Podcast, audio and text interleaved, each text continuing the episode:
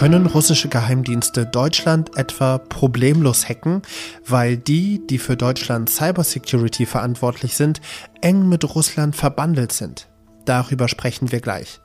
Außerdem reden wir auch darüber, warum oft nur besser betuchte junge Frauen ohne Migrationshintergrund ein freiwilliges soziales Jahr machen. Das alles gleich. Erstmal wunderschönen guten Morgen. Mein Name ist Roland Judin. Sie hören Was jetzt, den Nachrichtenpodcast von Zeit Online am Dienstag, den 11. Oktober. Und jetzt bringen Sie erstmal die Nachrichten auf den neuesten Stand. Ich bin Anne Schwedt, guten Morgen. In einer Dringlichkeitssitzung der UN-Vollversammlung hat die Ukraine die Weltgemeinschaft aufgefordert, die Annexion von Russland zu verurteilen. Die Referenten würden in keiner Beziehung zu dem stehen, was das Volk wirklich will. Der Botschafter aus der Ukraine forderte die anderen UN-Staaten auf, eine Resolution anzunehmen, die von Russland verlangt, seine Handlungen rückgängig zu machen. Abgestimmt wird voraussichtlich morgen. US-Präsident Joe Biden hat der Ukraine weitere moderne Luftabwehrsysteme zugesagt.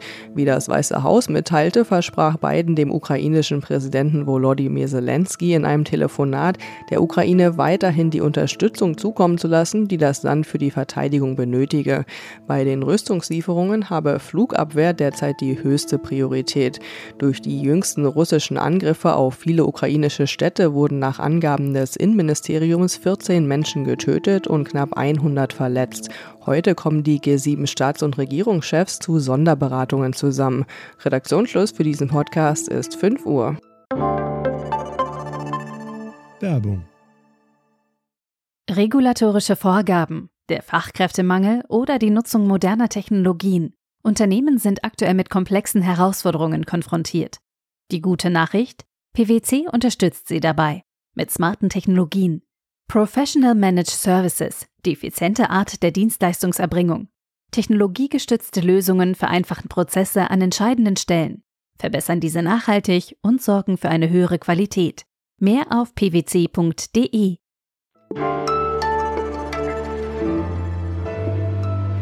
Sie wollen für Ihr Fahrrad ein sicheres Schloss kaufen, denn in Ihrer Straße, da treibt sich ein Fahrraddieb herum. Kaufen Sie dann das Schloss von einer Firma, von der Sie wissen, dass sie mit dem Fahrraddieb irgendwie verbandelt ist? Arne Schönbohm, der Präsident vom Bundesamt für Sicherheit in der Informationstechnik, hat Kontakte zu einem Lobbyverein, und dieser Verein wiederum hat fragwürdige Verbindungen zu russischen Geheimdiensten. Ein Skandal ist das, der durch Jan Böhmermann und das ZDF-Magazin Royal wieder öffentlich geworden ist. Aber es ist ein Skandal, der seit drei Jahren eigentlich bekannt ist. Damals hat Zeit Online in Kooperation mit der ARD schon darüber berichtet. Jetzt hat Zeit Online die Recherchen wieder aufgenommen und mit dabei ist meine Kollegin Eva Wolfangel, Redakteurin im Digitalressort. Moin Eva. Hey, hallo. Eva, es ist sehr komplex das Thema. Kannst du mal erklären, was ist da passiert? Was Neues ist, dass es nun nachgewiesen wurde, dass ein Unternehmen, was Mitglied ist in diesem Verband namens Cybersicherheitsrat e.V., ähm, Kontakte zum russischen Geheimdienst hat, äh, und zwar recht enge. Das Unternehmen heißt Protelion, ist ein Anbieter von Cybersicherheitslösungen, äh, äh, unter anderem VPN, also so geheime äh, Sprachverbindungen, äh, abhörsichere. Und da passt eigentlich dein Vergleich mit dem Fahrraddieb ganz gut. Wir wollen wohl eher nicht bei einem Unternehmen äh, unsere, unsere geheimen, sicheren Gespräche äh, führen äh, oder es absichern lassen, ein Unternehmen, was mit dem russischen Geheimdienst zusammenarbeitet. Was aber eigentlich nicht neu ist und was Zeit Online und die Zeit schon vor drei Jahren aufgedeckt haben, ist, sind eben äh, die, die Verbindungen zum russischen Geheimdienst generell, die dieser Cybersicherheitsrat hat, den tatsächlich Arne Schönbohm mitgegründet hat. Er hat ihn mitgegründet und ist damit immer noch irgendwie verbandelt. Er hat ja auch auf einer Feier von denen eine Rede gehalten und jetzt hat die Innenministerin Nancy Faeser wohl reagiert, denn laut Medienberichten soll sie den BSI-Präsidenten abberufen. Ähm, ist die Geschichte damit vorbei? Oder gibt es noch strukturelle Probleme, dass nicht nur über diesen einen Menschen Schönbohm es Kontakte zu Russland gibt, sondern da liegt noch mehr im Argen? Also aus meiner Sicht ähm, genügt die Abberufung nicht. Genau genommen habe ich so ein bisschen den Eindruck, dass er so ein, so ein Bauernopfer ist. Also natürlich, Arne Schönbohm hat, hat ganz klar Fehler gemacht. Ähm, auch mit dieser Rede, die er gehalten hat, obwohl es äh, die Weisung gab, ähm, die offiziellen Kontakte äh, nicht, nicht zu haben mit dem Verein. Allerdings ist diese Weisung wohl wieder aufgehoben worden und dann hat er auch diese Rede vom Bundesinnenministerium freigeben lassen. Also es war dann schon offiziell genehmigt. Also von allein deswegen ist nicht so klar, ob er wirklich so derjenige ist, der hier das Hauptproblem ist. Was aber eben auf jeden Fall stimmt ähm, und problematisch ist, ist, dass er diesen, diesen Verein gegründet hat ähm, zusammen mit Hans-Wilhelm Dünn, der ihn mitgegründet hat und der auch heute noch ihn leitet. Und dass der ähm, laut Zeitrecherchen extrem Russland nah ist und das von daher keine Überraschung ist, dass jetzt rauskommt, dass so ein äh, vom russischen Geheimdienst womöglich mit infiltriertes Sicherheitsunternehmen in dem Verband ist. Also die Probleme reichen viel tiefer, als die Abberufung von Arne Schönbohm vermuten lässt. Eva Wolfangel war das. Vielen Dank für das Gespräch. Gerne, danke dir.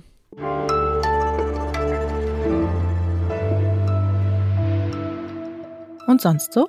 Ich finde es gut, wenn Leute selbst reflektiert sind. Und deswegen Respekt an die US-amerikanischen Roboterhersteller. Yep. Ein paar Firmen, die zu Robotik forschen und auch Roboter selbst entwickeln, haben sich in einem offenen Brief dazu verpflichtet, ihre Roboter nicht zu bewaffnen und ihre Roboter sollen auch nicht an Kriegseinsätzen teilnehmen.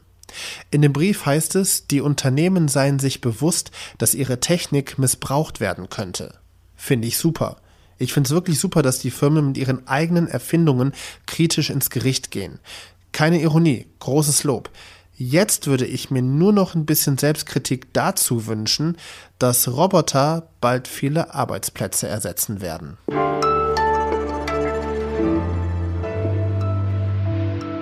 Schule fertig, Abi in der Tasche und jetzt? Rund 100.000 junge Menschen in Deutschland machen jedes Jahr einen Freiwilligendienst. Die CDU denkt sogar laut über ein verpflichtendes Gesellschaftsjahr nach. Das freiwillige soziale Jahr hat allerdings auch einige strukturelle Probleme und die hat Zeit-Online-Autorin Sophie Deistler recherchiert. Moin Sophie. Hallo Roland. Sophie, lass uns mal diese Probleme Schritt für Schritt durchgehen. Ähm, wenn ich ein soziales Jahr machen will, wer bin ich dann und wie sehe ich aus? Weil du schreibst ja in deinem Text, dass die meisten Freiwilligen eine sehr homogene Gruppe sind.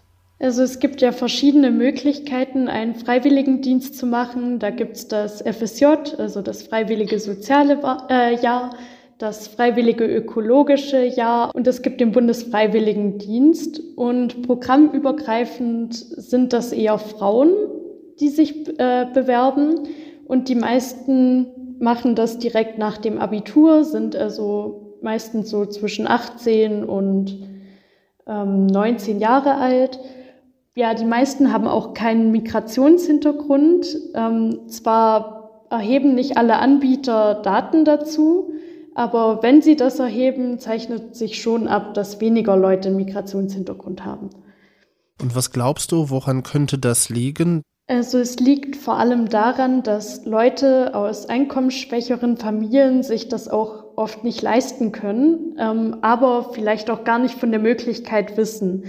Ähm, Gerade der finanzielle Aspekt ist aber wichtig, weil ähm, im FSJ ähm, und auch im BFD in allen freiwilligen Diensten kriegt man nur ein Taschengeld und das liegt bei 423 Euro gedeckelt. Und ähm, dazu kommt noch, dass Jugendliche, deren Eltern Hartz IV beziehen, ähm, dort wird das Taschengeld angerechnet und die dürfen dann nur 250 Euro behalten. Das ist auf jeden Fall eine krasse finanzielle Belastung. Also bis hierhin halten wir fest, wer Freiwilligendienst macht, muss sich einen Freiwilligendienst leisten können, ist oft weiß und weiblich. Ähm, und sagen wir mal, ich kann mir ein soziales Jahr leisten. Kann ich überall hin, wo ich arbeiten möchte? Oder ist es schwierig, an einen Freiwilligendienst, an, an so eine Stelle ranzukommen? Also allgemein ist es eher so, dass es weniger Plätze als Bewerbungen gibt. Also programmübergreifend gibt es dreimal mehr Bewerbungen als Plätze. Ähm, und da habe ich zum Beispiel beim DRK, also beim Deutschen Roten Kreuz in Berlin nachgefragt.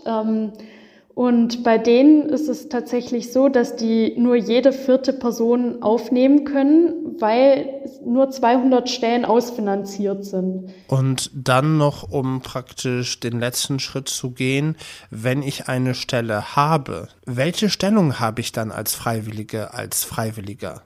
Also als Freiwilliger ähm, übernimmt man hauptsächlich Hilfstätigkeiten. Also macht das, ähm, was eigentlich auch wichtig ist, aber im ja, Alltag von Pflegekräften zum Beispiel untergeht. Also wenn man zum Beispiel in einem Krankenhaus ist, dass man dann mit dem Patienten spricht, denen hilft, ähm, sich frisch zu machen oder ja, Kindern etwas vorliest oder sowas. Also Dinge, die einfach hinten runterfallen. Sophie Deisler, Zeit Online-Autorin, ich danke dir sehr herzlich. Sehr gerne.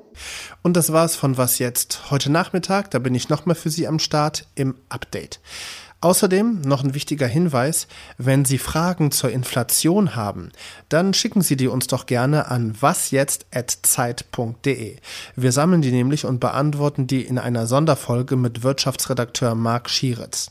Zum Beispiel so Fragen wie, wie kommt Inflation zustande? Oder was kann die Politik dagegen tun? Das alles weiß Marc. Ich weiß nur, dass wir uns heute Nachmittag wiederhören. Mein Name ist Roland Judin. Bis dahin, kommen Sie gut durch den Tag.